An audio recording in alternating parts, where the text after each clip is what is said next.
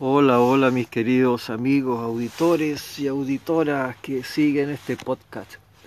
Radio Eco del Sistema Caravanera Rainbow. Bueno, estoy acá con emisiones hablando sobre las iniciaciones de Raya Yoga. Así que continuando con el estudio, la última parte habíamos quedado en que los tattvas son 24 que componen la materia que reviste al espíritu, los cuales se dividen en cuatro grupos que según su capacidad de vibrar em, dentro de sus características propias, estos cuatro grupos, el abyakta es el más sutil y cuando funciona en él actúa el ser. Este es capaz de realizar la naturaleza yoga o sintética de todo el cosmos, que es en esencia de la naturaleza del Parabrahman o Supremo Ser, y por supuesto es una parte suya.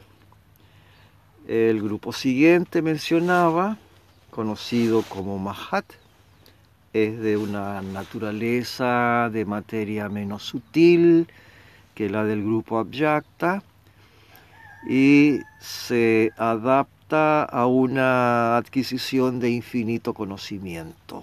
Ñagna, que es la denominación sáncrita por el ser interno.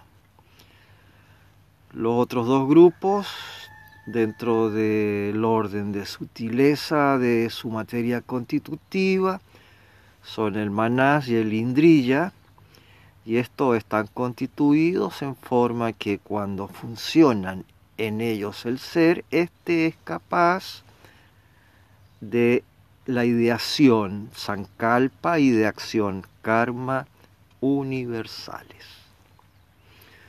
Cuando el ser comienza a funcionar en la materia por los 24 tattvas, se reviste de cinco vestiduras o vehículos.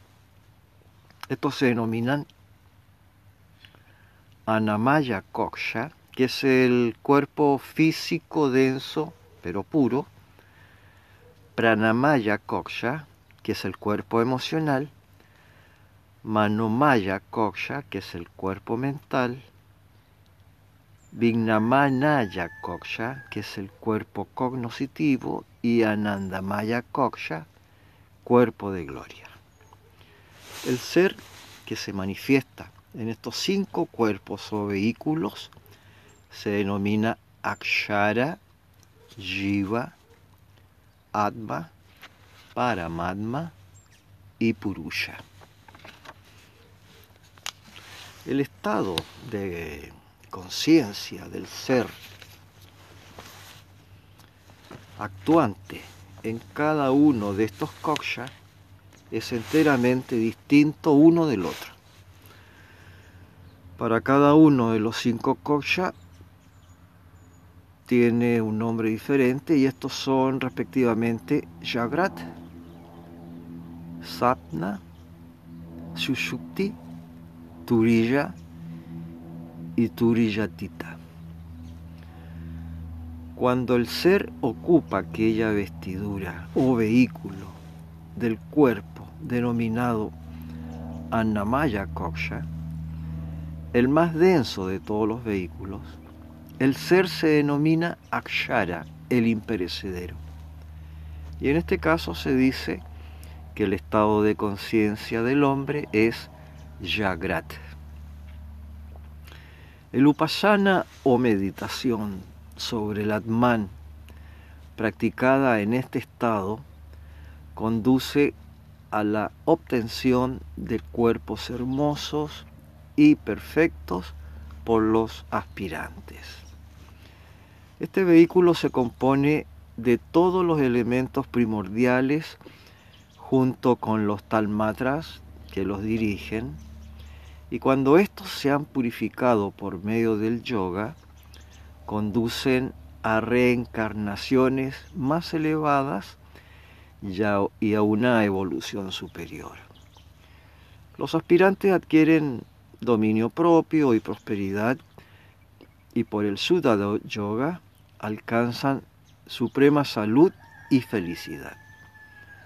Por otra parte, cuando los diversos tattvas que componen este vehículo no son purificados por el Sudha Yoga, sino que continúan siendo asuda o impuros a causa del apego a los diferentes aspectos de la vida material, siguen estos un curso descendente debido a que falta, faltan en sus actos sanyasa, que es la fricción de nuestra acción, y tiaga, que es renunciación a los frutos de esta. El, pranamaya koksha, o cuerpo emocional, es más sutil que el anterior, y el ser que lo habita se denomina jiva.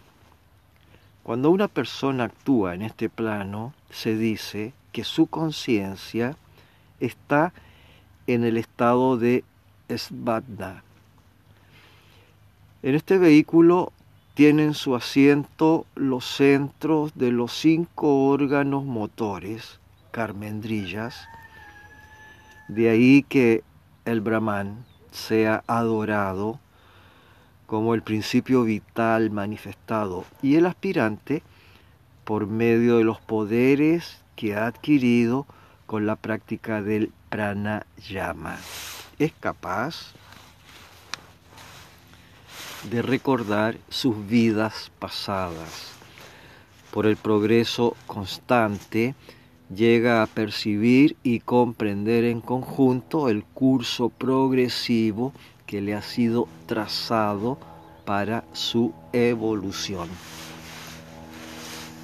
El tercer vehículo o cuerpo del ser se denomina Manomaya Koksha, o sea, cuerpo mental.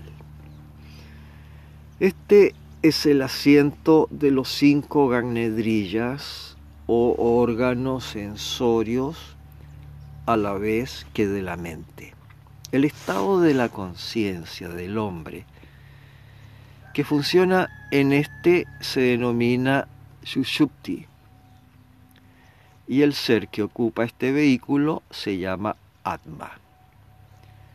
Es realizable únicamente por medio de la meditación. el Brahman concebido por el progreso ya mencionado aparece del tamaño del dedo pulgar,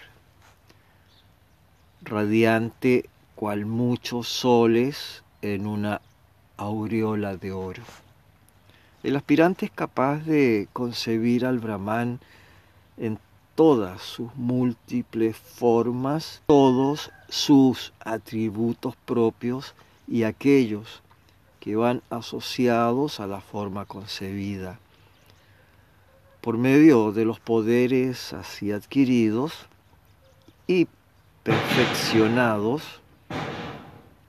estos, con la práctica de dicho yoga, él es capaz de saber y comprender todo lo que ocurre en todas partes y en todo momento. El cuarto vehículo del ser se denomina Vyanyanamaya Koksha o cuerpo cognoscitivo.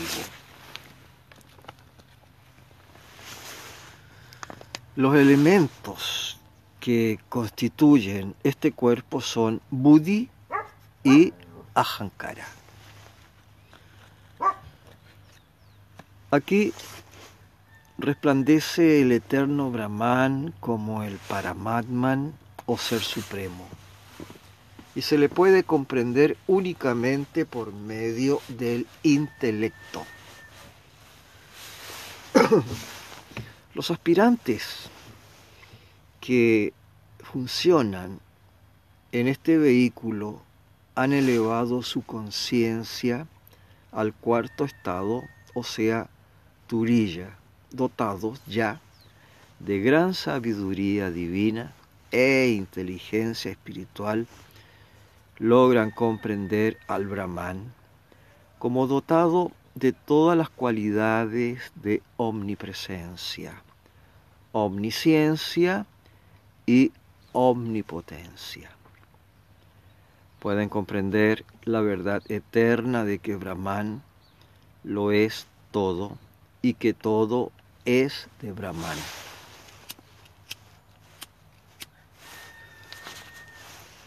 El quinto y último vehículo y el más sutil de todos se denomina Anandamaya Koksha o vehículo de gloria. Este se compone de la materia más sutil e indiferenciada. Este es en esencia dicha pura y aquí resplandece el eterno Brahman como retraído de todo lo demás. Este aspecto del Brahman se denomina Purusha, el estado de conciencia del aspirante que funciona en este vehículo se denomina Turiyavatita. Turiyatita. Turiyatita. Aquel Brahman se percibe como la raíz de todo.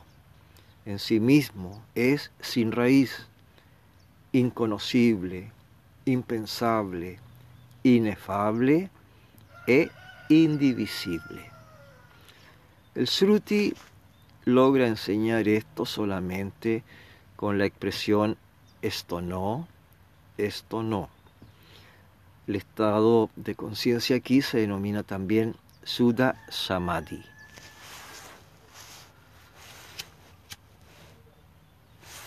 Por el ejercicio constante y sostenido, se borran gradualmente todos los pensamientos y emociones propios de nuestra naturaleza inferior. La mente se pone cada vez más firme y durante la meditación a menudo se aquieta del todo.